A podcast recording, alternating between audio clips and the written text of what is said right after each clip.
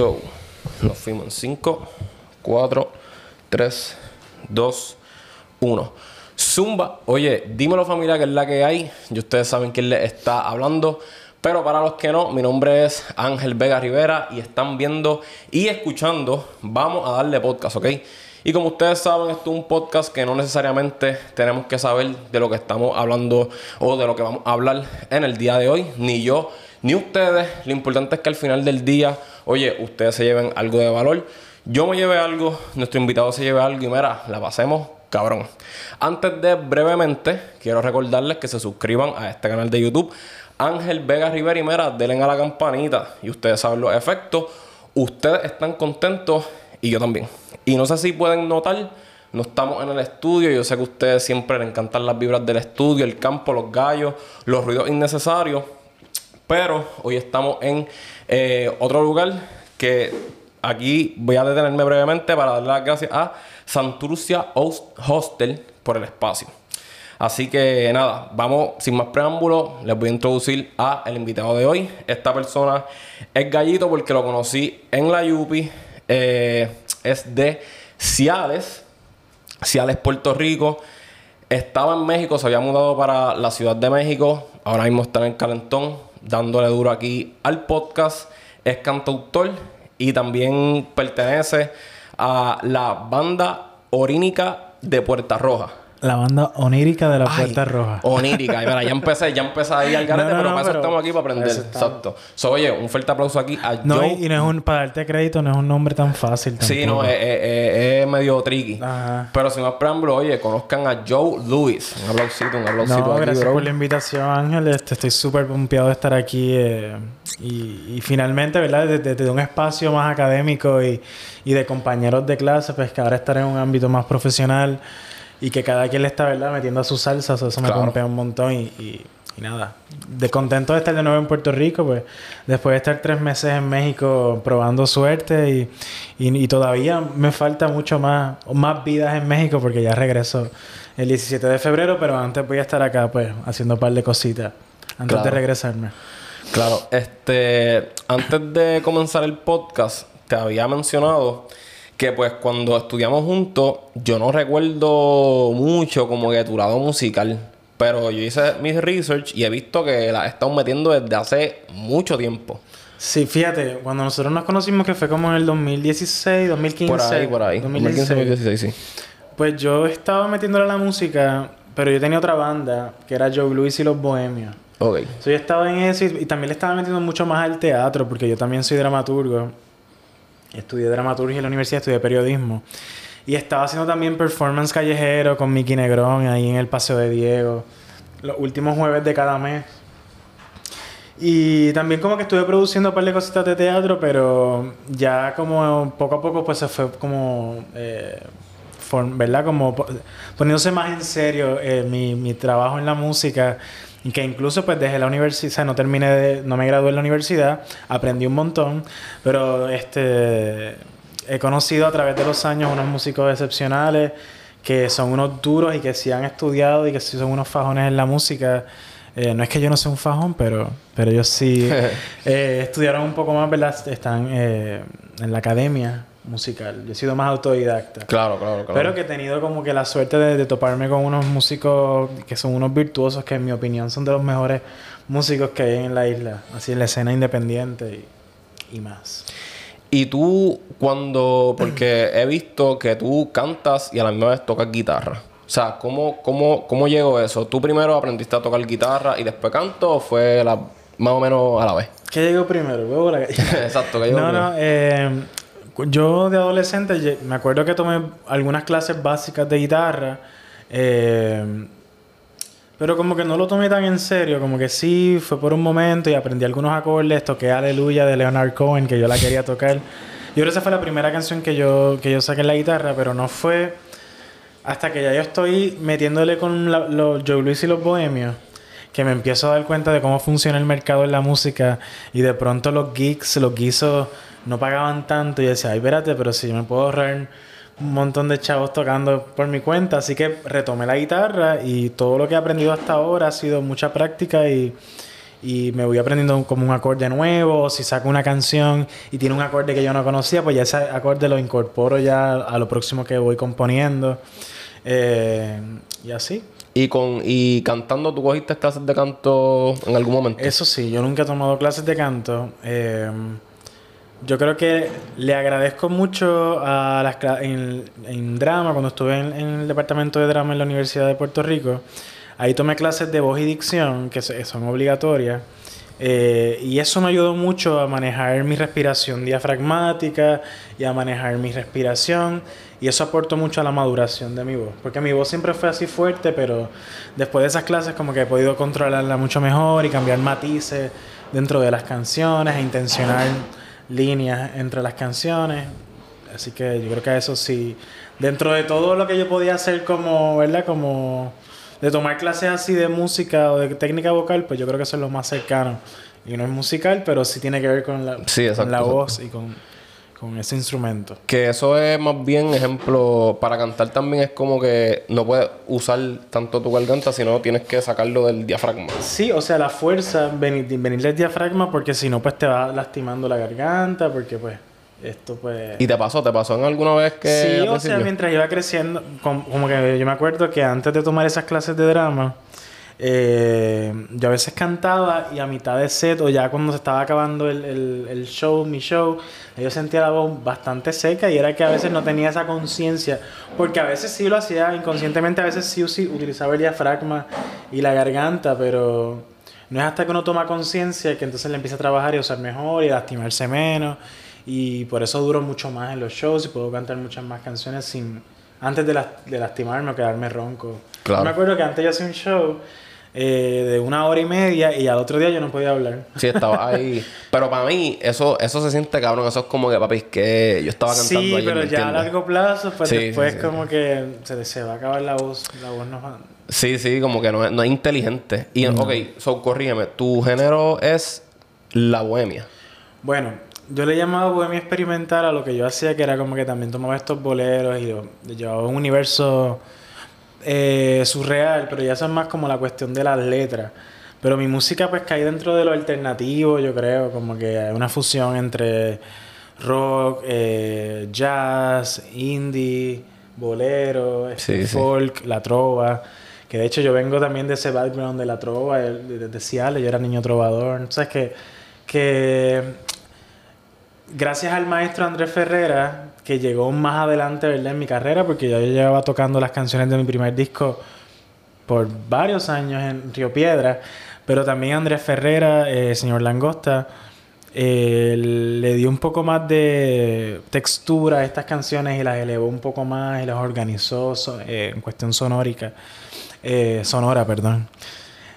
así que, que cuando llega Andrés Ferrera, pues mi música también va como cogiendo otra personalidad y como que va moviéndose más de, ritmo, que siempre lo había así, ¿sabes? Siempre había sido así. Porque con Luis Fracolón, que es el saxofonista que siempre ha estado desde el día uno, eh, y ahora metí la pata porque ahora, como estoy en blanco, ahora tengo que mencionar nombres ahí. Ahora tienes que mencionarlo a todos porque si no. no, Leonardo Zuna, que está ahí metiéndole. Ah, es que han, habido distintos, han cambiado a través de los Michael Vélez, que fue eh, baterista en algún momento. Eh, Andrés Ferrera, que además de ser el arreglista, el guitarrista toca la guitarra eléctrica y tiene un gran proyecto que se llama Señor Langosta, un proyecto de jazz. Eh, ahora mismo está tocando bajo con nosotros eh, Manuel Rodríguez, que él toca bajo con Baba Gris, pero antes el bajo lo hacía la tuba, que es un instrumento de viento que era Jorge Mercado, que lo conocí en la UPI también, pero que continuó sus estudios en Estados Unidos y ahora también tiene su proyecto también de, de instrumentos de viento y hace unos arreglos bien chéveres de música popular, de Bad Bunny. Sí, sí, Está súper chévere. Eh, pero ajá, alternativa. Contestando tu pregunta. Me fui por la gente, pero. Y by the way, mencionaste un montón de gente que yo no sé ni quién diablos pues son, pero óyeme. Tienen sus proyectos también y son buenísimos. Y cada uno de ellos, por eso te digo, están, son unos monstruos. Exacto, exacto. No, por eso yo iba a decir que no sé quiénes son, pero sé que la están partiendo. Sí, la están partiendo. Eh, entonces, ¿cómo fue que tú ¿sabes? Después que empezaste en la Yubi, eh, con, el, tu, primer, tu primera banda, Y dijiste, ok, pues maybe me puedo ahorrar un poquito más, me voy como solista, como que cuándo fue. Digo, nunca dejé de tocar con banda. Lo que pasa era que habían unos shows que tocaba con banda y ya, ya era sabiendo, y todavía, era sabiendo de que, pues, ok, no voy a cobrar tanto, pero hay que hacerlo para seguir moviendo el proyecto. Pero los shows con la guitarra, y perdona que no te deje terminar. No, tranquilo, tranquilo. Los shows con la guitarra, pues si yo los hacía más como para pagar la renta, que para pagar mis cosas y, y- Dios mío, pero ¿y qué joseo tan cabrón? ¿Me entiendes? Eso es como que, o sea, es que tú dividiendo, ¿me entiendes? Como que, ok, tengo el ingreso acá de la banda, entonces, este, esto tengo que empatar por acá. Eh, ¿A qué mi pregunta iba a dirigir? Ah, ok.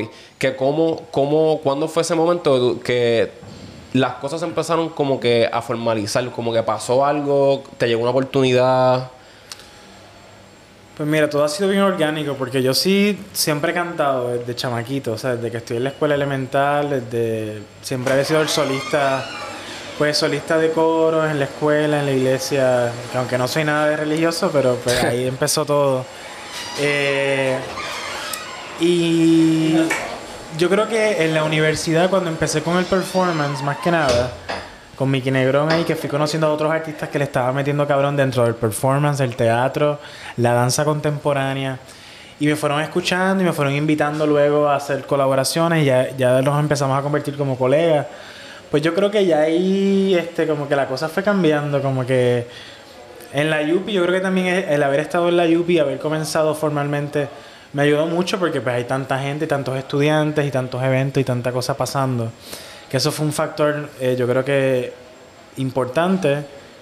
Eh, pero he tenido muchos highlights, como que mi, lo poco que lleva mi carrera, los 7 años, 6 años. Eh, pero como que, por ejemplo, el primer show que tuve en Calle Loíza con Joe Luis y los Bohemios, yo invité a Fofé Abreu de Circo y, y Fofé y los Fetiches.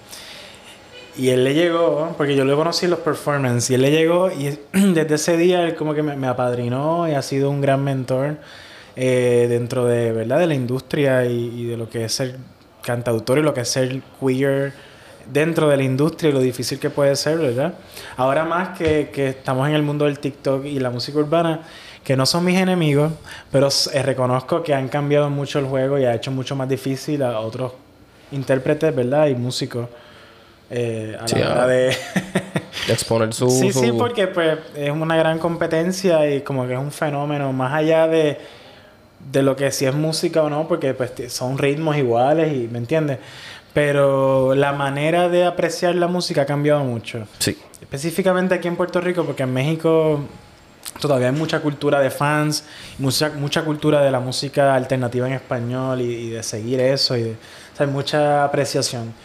Pero yo creo que ya eso es una cuestión, no sé si generacional o, o cultural, ya lo, ya lo iremos descifrando, yo no soy antropólogo. No, en verdad es que estoy lo toqué en un podcast que le hizo un productor, saludo a Charco, que él, Charco. él me dijo, o sea, yo le dije que como que, mano, es que por la tecnología y por el TikTok y por las redes sociales y todo, pues todo va tan rápido que ya nadie está apreciando nada, ni el presente, ni los momentos con tus amigos, tus familiares o la música, ¿me entiendes? Sale una canción, la escucharon ya una semana y ya la canción es vieja. No es algo como de, sens- de sensacionalista, como por ejemplo ahora lo de Shakira, como que ya, ya venía el chisme de- con lo de la infidelidad y la cosa esta del morbo, de, Exacto. de la... Y, al- y si supieran que el cantautor hace lo mismo, o sea, yo no escribo exactamente, ¿verdad? Lo que me pasó, pero sí hago una recopilación de, de sucesos que sí son ciertos y de que sí me pasaron, pero creando otra historia con la misma esencia, ¿no? Y yo estoy ahí desnudándome, contando todas mis frustraciones, mis deseos, mis miedos, y, y es eso también, como que la gente... No voy a hablar de la gente porque no me gusta generalizar. y yo- Exacto, yo exacto. odio generalizar. Yo odio cuando dicen todo el mundo. Que todo el mundo. Ese soy yo. Pero eso son otros 20. No, no, no, pero nada. Eso. Como que. Whatever. Vamos a. Sí, como que, ok. Pues retomando. em, ¿Cómo te digo? Es que no. no menciona, han mencionado mucho personas que, que han llegado a tu vida y que maybe eh, estuvieron, ya no están o todavía están. Ya. Sí, sí, sí. Como que me estaba hablando de los, de los momentos que de alguna forma u otra cambiaron eh, o como que de alguna forma de- como que fueron, despuntaron en, esa, en ese trayecto. Y además de, de eso de que Fofeye le llegó a ese show, yo que eso fue para mí también como que, ok, ya aquí está como que pasando algo. Sí. Eh, mi proyecto siempre resonó muy bien en los espacios y la respuesta siempre era la misma. Y no importa si fuera en Nueva York, en México, como que la respuesta siempre es la misma. Y por eso yo creo que confío tanto en mi proyecto y, y me tiro a todas sin. Sí. Hacia, A ciega. Pero también como que creo que además de eso, oportunidades como por ejemplo abrir eh, el Festival Casals para la pieza Uh. la pieza de las hijas de la Bernarda de Rosa Luisa Márquez. eh, que eso para mí también fue como un highlight, estar ahí en una sala Sí, tan grande. claro. eh, Con un contando con, el- músicos. con, con una orquesta y el coro atrás estaba haciendo backup. ¿sabes? Como que eso estaba súper súper cool. Este el año pasado en el especial del Banco Popular que Ay, yo- deja, deja eso, deja eso por favor para lo último. O sea, no, lo no voy a último, mencionar pero- como, ok, ok, ok. como que creo que es como un antes y un después porque como que sí Eh, y bueno yo creo que cada vez que yo toco como en, en tarimas o escenarios que por ejemplo en Nueva York cuando toqué en Nueva York en el festival Loisaida que he tocado varias veces eh, también es como que otra cosa o sea tener un montón de gente que no te conoce y que al final como que les impresionó lo que hiciste y se acercan y lo que te dicen es- es muy Gratificante. gratificante para el alma y como que te da seguridad para continuar haciendo esto que, que es muy incierto, ¿verdad? Es una carrera muy incierta. Eh, ah, ahorita te iba a decir que me habían mencionado pues que han habido muchas piezas claves en tu vida que maybe o están todavía o no han estado, etcétera. ¿Piensas que tener, o sea, es importante la gente que te rodea al momento que está, ejemplo, organizando este proyecto tan grande que lleva años dándole? ¿Piensas que eh, es clave ese círculo? El círculo que tú vas creando de trabajo o, de Sí, colaboradores, sí, tú dices. sí. Pues claro, como todo proyecto necesitas un buen equipo de trabajo, ¿no? Y gente con la que confíes y con la que crea en tu trabajo también. Obviamente no, nadie va a creer más que tú en tu trabajo, pero la gente que sí esté ahí a la misma par que tú y que, y que le meta y, y que crea en practicar, porque eso es como que una cosa, o sea, y la, la disciplina, ¿no? La disciplina. De, de este trabajo. Que, que es mucho, tú sabes, la gente no lo ve, pero detrás de cada show es un proyecto de producción, enorme y obviamente como yo no tengo los, los recursos, pues es un proyecto que yo produzco usualmente. Así que pues yo estoy, que si está el de escenografía, el de sonido, eh, el arreglista, que si vamos a hacer la sesión de, de Syntrax para el evento en vivo, si no van a estar todos los músicos, pues eso una persona tiene que sentarse a editarlo. que si hay que hacer una, una sesión de fotos para un show, para promocionar en las redes, pues es otro equipo de trabajo. Y sí, yo creo que también como que a través de los años uno va haciendo como un embudo también de las personas que con las que te gusta trabajar, con las que no, con las que son más llevaderas. Y yo creo que ahora estoy en un punto donde ahora estoy con un buen equipo de trabajo. Ya me he encargado de ir como... Claro, separando. segmentando. Sí, sí, sí, separando eso un poco. Y no, estábamos hablando, yo le pregunté a él que si de casualidad tenía manager y no tiene. Él es su propio manager. Yo soy mi manager. Que eso es súper impresionante porque tienes un montón de cosas que hacer. Pero, ¿sabes? No te creas. Así que si hay un manager por ahí que crea mi trabajo y, y está escuchando esto, mira, llámeme. Por favor. Porque realmente, eventualmente lo, lo voy, a lo voy a necesitar Claro. porque a veces pues no me da tiempo para hacer cosas creativas, que al final yo soy un artista más que, que productor, pues por estar tan pendiente a eso y por ejemplo eh, ir gestionando cosas con meses de anticipación, pues a veces eh, limitan el tiempo creativo y el tiempo con el que puedo crear. Obviamente, pues siempre hay espacio para que te rompan el corazón y puedas escribir canciones. No es que mi música siempre está inspirado en eso, pero, pero, pero sí, toda- siempre hay tiempo para vivir porque la vida pues pasa mientras uno está haciendo todas esas cosas. Claro. No, y que, ¿sabes? Tú tienes que tener tu mente lo más relajada posible para ese momento de, de creatividad que sea Sí, yo bueno. no creo en la musa. O sea, la musa no es como que, ay, mira, me llegó la musa. y la eh, yo pienso que el arte y el, el trabajo creativo es un trabajo de disciplina y tienes que sentarte todos los días.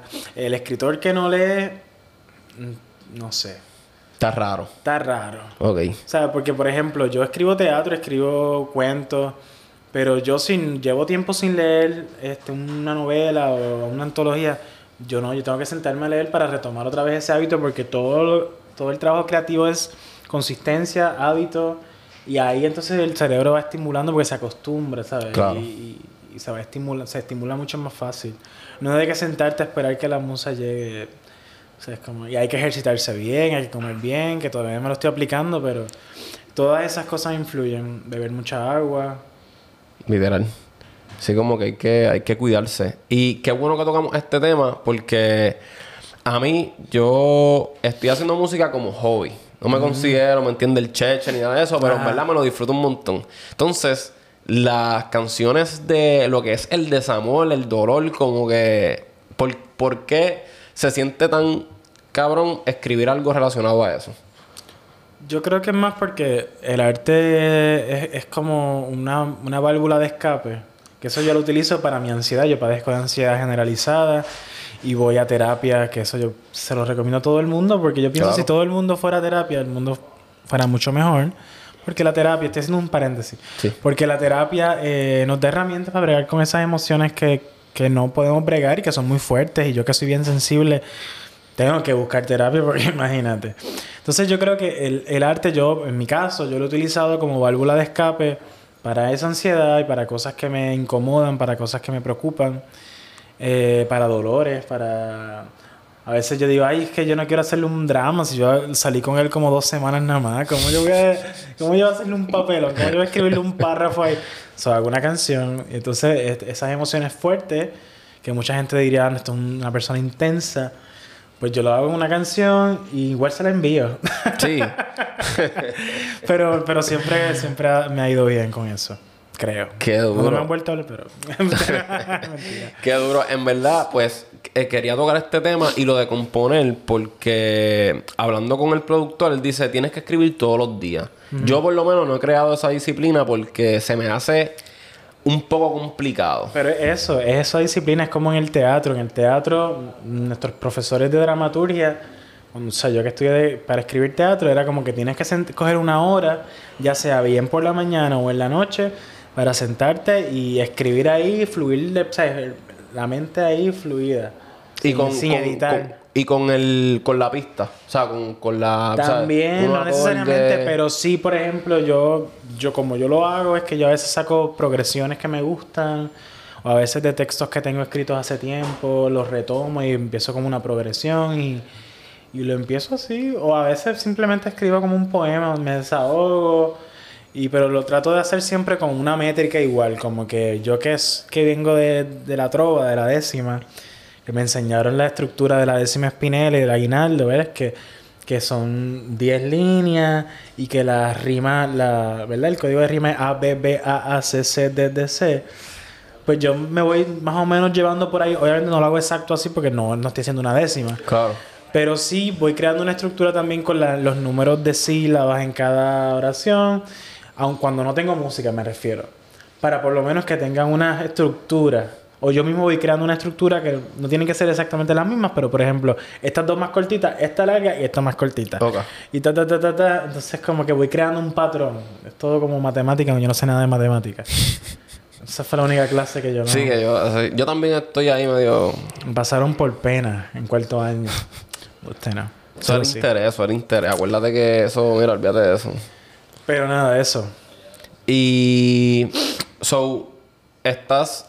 O sea, piensas que no, es- no hay una, de una manera en específico la cual tú escribes, simplemente te llega y ya. Hay muchas. O sea, o sea no- hay no- muchas maneras. O sea, tú dices de estimular la creatividad. O de sentarse a componer. De sentarte a componer. Hay distintas maneras. Porque, por ejemplo, yo a veces escribo sin música. Por ejemplo, a veces sí me, llega- me siento con la guitarra y a veces justo cuando estoy sacando una melodía, estoy escribiendo a la vez. Que eso fue lo que me pasó con una canción que escribí esta semana. Que la voy a cantar ahorita. Eh, y eso fue lo que me pasó. Me senté, tenía una progresión que me gustaba y ya yo estaba como que tarareando la melodía y se me quedó, iba escribiéndole, iba grabándole, iba escribiendo y iba grabando. Y, y más o menos así, pero a veces también hay canciones que llevan tiempo a ir a letra y yo un día tengo una progresión que me gustó y abrí la libreta y ta ta ta y echaron, sí. Ok. Que ha sido bien distinto. Como que a veces también musicalizo poemas o hago fragmentos como que tomo fragmentos de poemas eh, y les pongo la melodía y eh, varía, todo el tiempo varía. No tengo una forma específica de Ya. componer. En verdad, yo pienso que eso es lo más cabrón de la. O sea, una de las cosas más brutales que tiene la música. Este. Ok, para no cortar, quiero. Nos vamos a tomar nuestra pequeña primera pausa. Pero cuando retomemos, te voy a preguntar de cuándo fue y cuál fue tu primera canción. ¿Cuándo la escribiste y cuál fue tu primera canción? Dale. Así que no se vayan familia, volvemos rapidito. Zumba. Ok, Corillo, so, ya volvimos. Eh, retomando, so, ¿cuándo fue que escribiste tu primera canción? ¿Y cuál fue? Pues mira, esa canción yo no la canto por ahí, pero yo, la, yo la primera canción que compuse se llamó Eres o algo así, algo bien basic. Y fue para un cortometraje que yo escribí en en, en, en- sí, en Cuarto año. high school, sí, en cuarto año. Eh, y me acuerdo, sí, exacto. Yo escribí esa canción que era para ese. Pero yo creo que la primera canción que yo considero que fuera mi primera, La mi primera, primera. canción fue R de Jerez, que es parte de mi disco Lo Sagrado. Y esa canción yo la escribí en el 2015, cuando llegué a la Yupi y tuve mi primer crush con un chico. Porque en Ciales, pues yo sí sabía que era queer, pero yo sé, nunca, obviamente es un pueblo más conservador y nunca me había, no lo había considerado como en- enamorarme de un tipo, un chamaco. Y en la Yupi, pues ya como que yo estaba en otro espacio un poco más eh, fuera de, de, de judgment, de, de juicio, ¿no? Y pues decidí explorar mi bisexualidad y pues obviamente pues sí, me gustaban mucho más los hombres. Y me enchulé de este tipo y, y me acuerdo que un fin de semana de esos que estuve en Ciales, porque era de ese, de ese principio de la universidad, que los fines de semana regresaba a Ciales y la compuse. Y esa canción pues me acompañó desde Joe Luis y los Bohemios, eh, ahora Joe Luis y la banda onírica, y, y el, el arreglo tremendo que, que tiene, que le hizo el señor Andrés Ferrera, inspirado en Tú eres la música que tengo que cantar, que es, un- es una canción que popularizó Pablo Milanés. Wow. No, ese, ese arreglo, a mí la primera vez que yo lo escuché en el estudio, porque lo, lo más chévere de esto es que Patillas y yo trabajamos bien de la mano con los arreglos y con, ¿verdad? Porque obviamente yo fui el compositor y me siento con él para ver cómo va a ser la, la instrumentación, eh, qué canciones los van a inspirar en cuestión sonora. Eh, pero entonces él nunca me, él me dijo, ven a grabar esto, pero él nunca me había puesto cómo estaba quedando ni, ni cómo iba a quedar el arreglo final. So, la primera vez que yo lo escuché y lo canté, o sea, a mí se, me salieron las lágrimas porque era súper impresionante como que escuchar esta canción que me ha acompañado en unos momentos de crecimiento súper grandes, de súper importantes, ¿verdad? Eh, cruciales en mi vida, ¿no? Y que ahora la estoy escuchando mucho más madura y nada, eso fue bonito. Así que R de Jerez, yo creo que sí, mi primera canción. Y en este proceso, ¿tienes algún bad trip que me puedas contar? Ahora mismo, Sí. O sea, y tú, miles. muchos. Sí. Eh, yo creo que la cuestión económica, yo creo que es lo que siempre a veces me quita un poco la, la paz mental. Pues porque siempre estoy esperando qué es lo próximo. Todavía no, no, no me estoy saltando de, bi- de- de billetes, Claro. ni billetes de 100. Eh, pero aún así estoy agradecido de que puedo viajar con mi música y puedo seguir metiéndole. Porque es un trabajo que ha sido, tú sabes, consistente y muy gratificante, como que por ende. Eh, pero fuera de eso, yo creo que también pues, vivir en México ha sido fuerte porque nunca he vivido en otro país solo en otro país que no es el mío tampoco. Porque yo siempre tuve roommates acá y housemates. Que eso ha sido retante, pero no pienso que es un bad trip enorme, pero ha sido retante. Eh, la, la corrupción, la situación, el mundo ahora mismo, como que es preocupante como ciertos ¿verdad? Eh, sectores quieren seguir oprimiendo minorías por a veces por, por causas que son irracionales, que no les afectan en su vida para nada, pero proyectan sus inseguridades, ¿verdad?, al mundo. Y yo creo que eso sí me preocupa porque cada vez están entrando al poder personas así irresponsables y con ese tipo de mentalidad y les da como valor a estas otras personas inseguras y con poco amor en el mundo, ¿no? Claro. Eso sí me tripea. Sí, Pero sí. fuera de eso, yo pienso que ha sido un año para mí muy bonito y lleno de mucho aprendizaje. Y, y bueno, pues me, me, me tripea la mala comunicación de la gente. Ya. Pero eso ya eso es un proceso personal de cada quien. No tiene nada que ver conmigo. Exacto, exacto. Y eso que mencionaste del dinero, o sea, ¿cómo te explico? Tú, aunque no te estés ganando el dinero que quisieras como que generar, pues te sientes súper agradecido que lo acabas de decir ahora mismo, que es como que Claro. no lo tengo, pero estoy haciendo lo que me gusta y estoy haciéndolo el año internacionalmente. Pasado, el año pasado, o sea, yo no me había dado cuenta, pero eh, antes de que se acabara el año, yo estaba haciendo como un recap de mi año entero y yo digo, coño, yo tuve una gira en Nueva York, tuve una gira en México, o sea, el especial del banco. O sea, Exacto. todas las cosas que han pasado y de pronto uno la- la- las pasa por alto por la prisa de la vida, y por Sí. estar produciendo todo lo próximo y lo próximo, y para pagar la renta, para pagar el internet.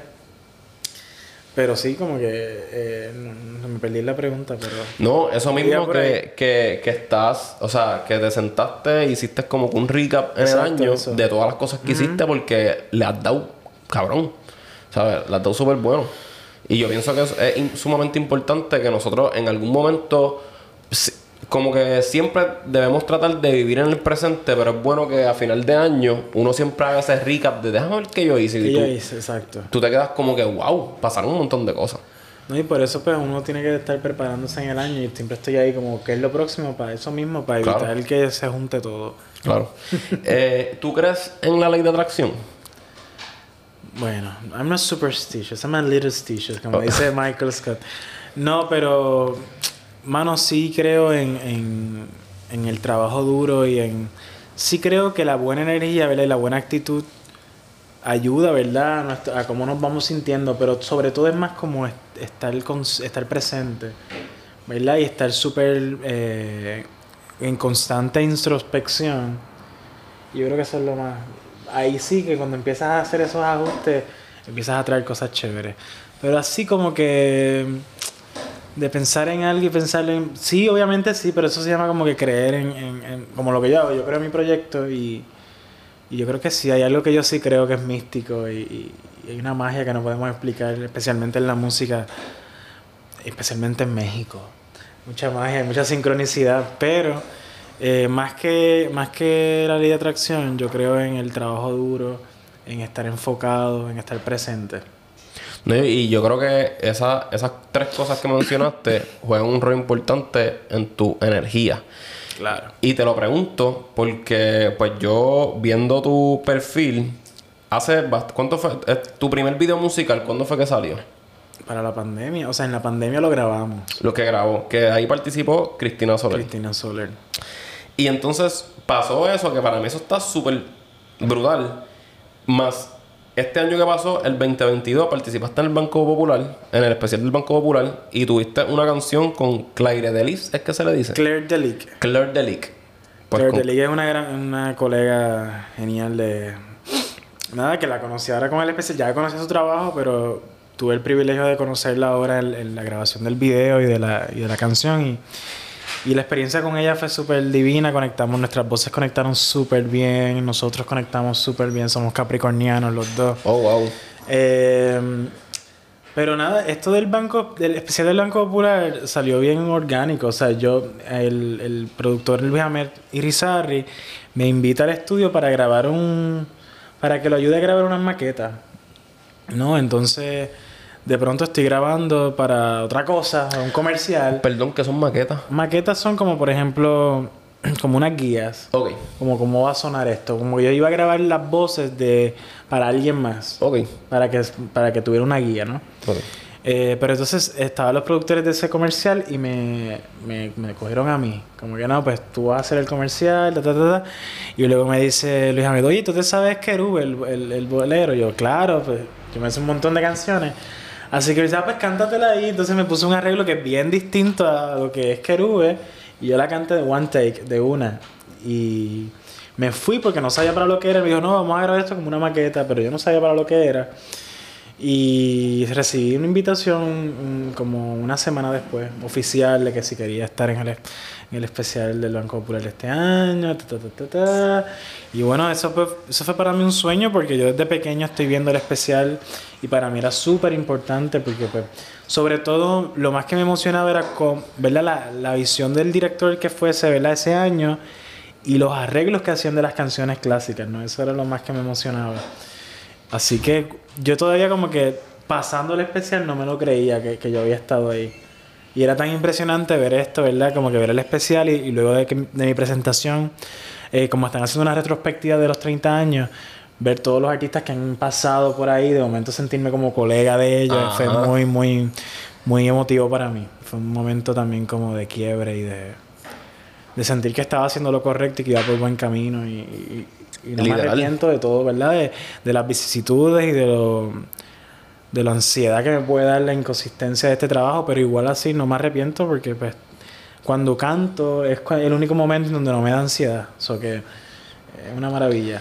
Y, y, está brutal, y está brutal como, ejemplo, para ti me imagino que lo del Banco Popular eso fue ayer. Y ya eso... Ya estamos en febrero.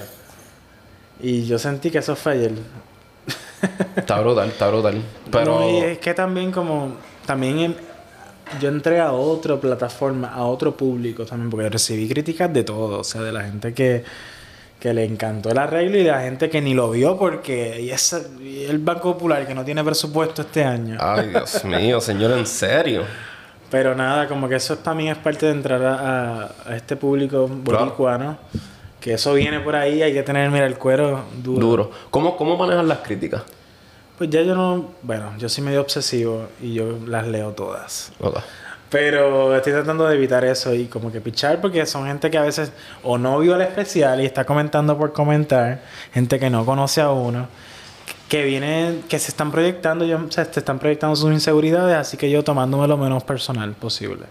Obviamente siempre estando consciente de lo que yo hago y, ¿verdad? Porque uno tampoco se puede enajenar y las críticas buenas, pues si uno las toma.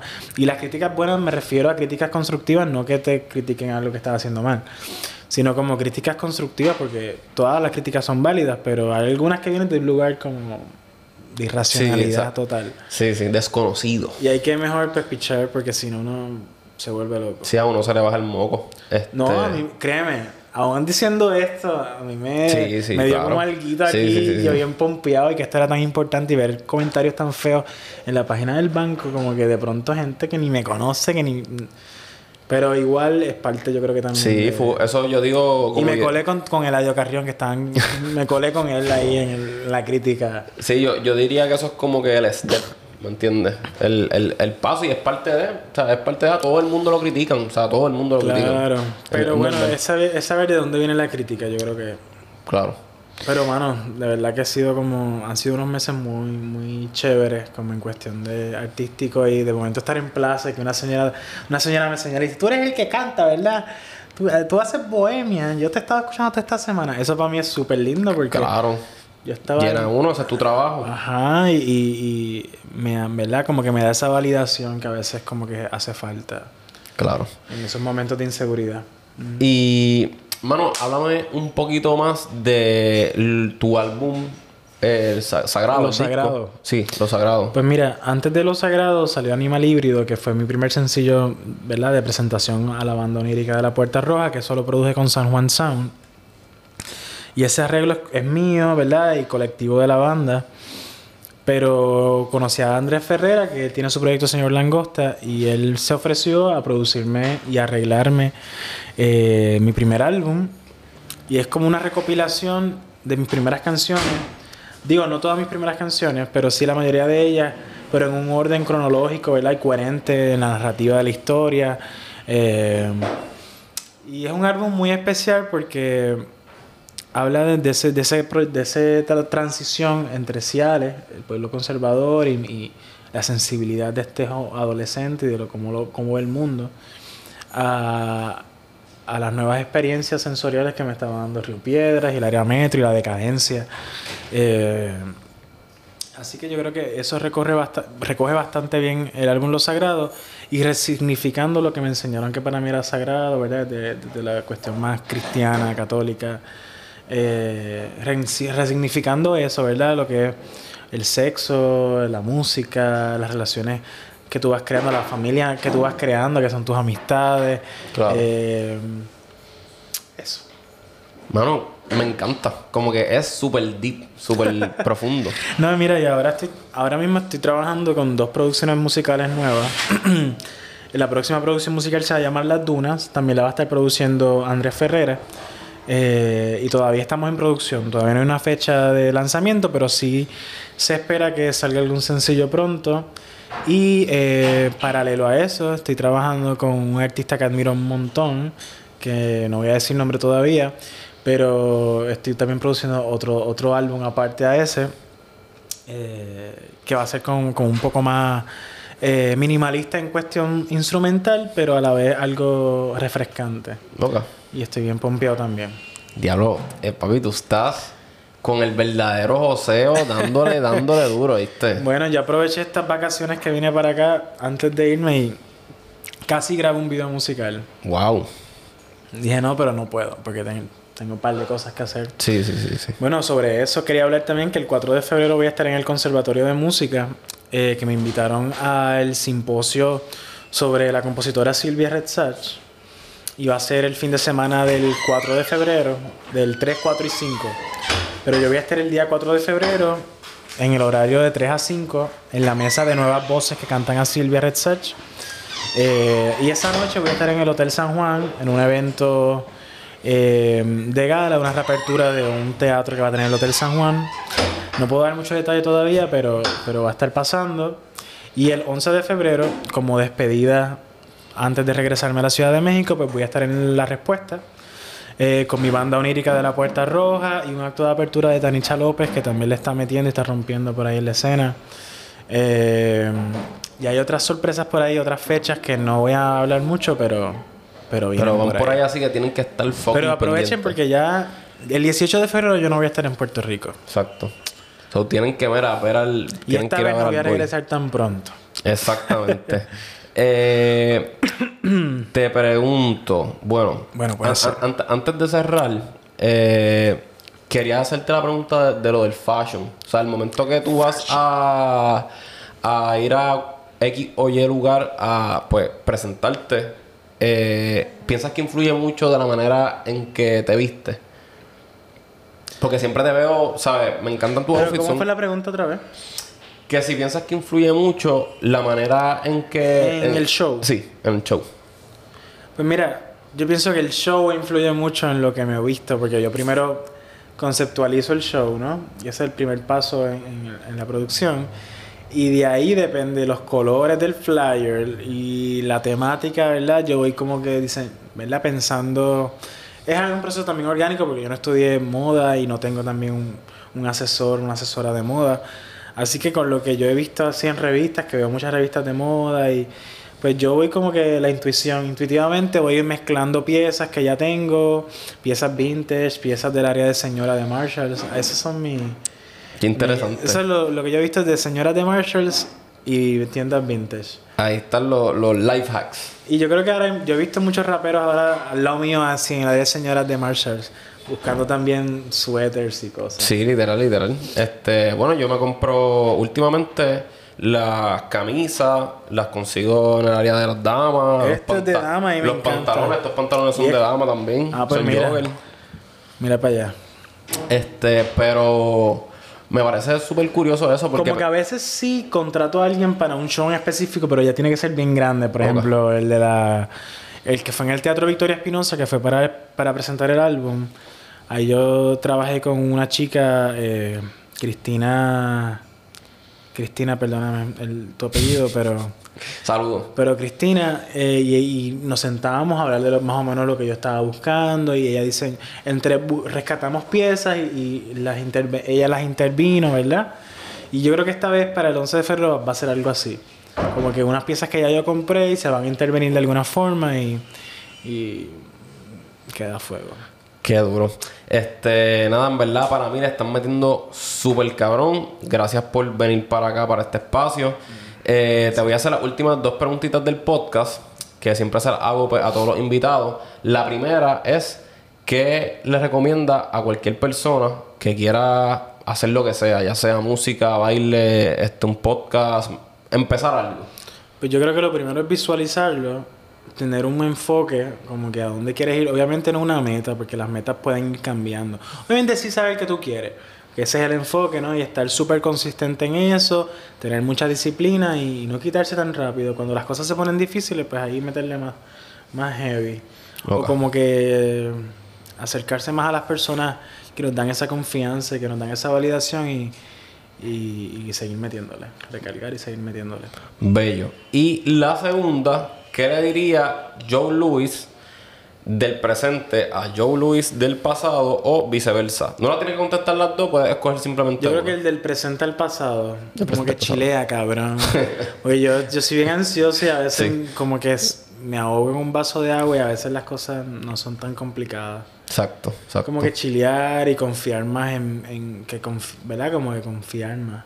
Es que yo pienso que En como... mí. Es que yo pienso que como te importa tanto y, y tal vez eres súper perfeccionista y etcétera, pues te, ¿sabes? Te ataca la ansiedad en esos momentos. Eh, redes sociales. Bueno, pues me pueden conseguir eh, bajo Joe Louis Music guion bajo en Instagram, eh, Joe Louis Música en Facebook y en todas las plataformas musicales como Joe Louis y la banda onírica de la Puerta Roja. Pueden escuchar Querube eh, en el álbum Más que 30. eh, que no está bajo Joe Louis y la banda onírica de la Puerta Roja, pero pueden buscar Querube, Claire Delic y Joe Louis y lo, lo van a encontrar. También está en YouTube. Y eh, para el show del 11 de febrero los boletos ya están disponibles en PR Ticket. Está la preventa, solamente 20 pesitos. Si esperan el día del show van a ser 25. Así que Aprovechen. eh, ese show va a estar, bueno, más de 10 músicos en tarima. Eh, y nada, no. Se los recomiendo. Van a pasarlo cabrón. Bueno, yo tengo que comprar mi taquilla, así que más vale que ustedes compren la de ustedes. Recuerden suscribirse a este canal de YouTube, Ángel Vega Rivera, le dan a la campanita, mira, la notificación les llega a ustedes cuando yo suba cualquier contenido y ya saben, ustedes van a estar contentos y yo también. Recuerden seguirme en las redes sociales, la única red social que estoy mira, mandando fuego ahí eh, es Instagram, me siguen como Ángel Vega FT y antes de, acabar, este, ¿qué es lo que vamos a estar aquí? ¿Qué es lo que Joe Louis nos va a estar interpretando? Pues mira, voy a estar interpretando una canción que escribí justo esta semana. Eh, es un bolero eh, de despecho. Así que vamos, por- vamos- es una exploración porque todavía va por ahí transformándose, pero me gustaría cantarla. Ok, so vamos a ver eso, Corillo. Así que pendiente al próximo episodio y los dejo con fucking Joe Louis. Así que vamos a darle.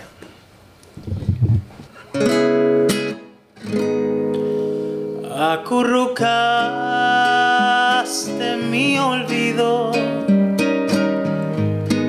una noche nublada bajo las luces navideñas. Nos descubrimos las miradas. Me diste un beso yerbatero. Te regalé mi confianza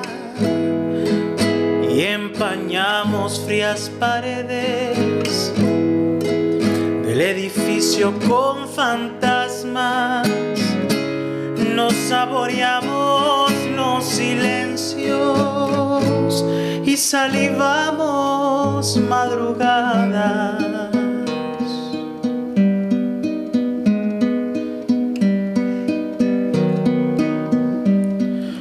Nos destiempo entre dos bares en el centro. Quisiste saber quién yo era. Yo te creí muy fiel al cuento. Alerta sísmica en la cama laberintos en los sueños, alebrijes y esperpentos, tronos altos e imponentes. Quiero tenerte en mis venas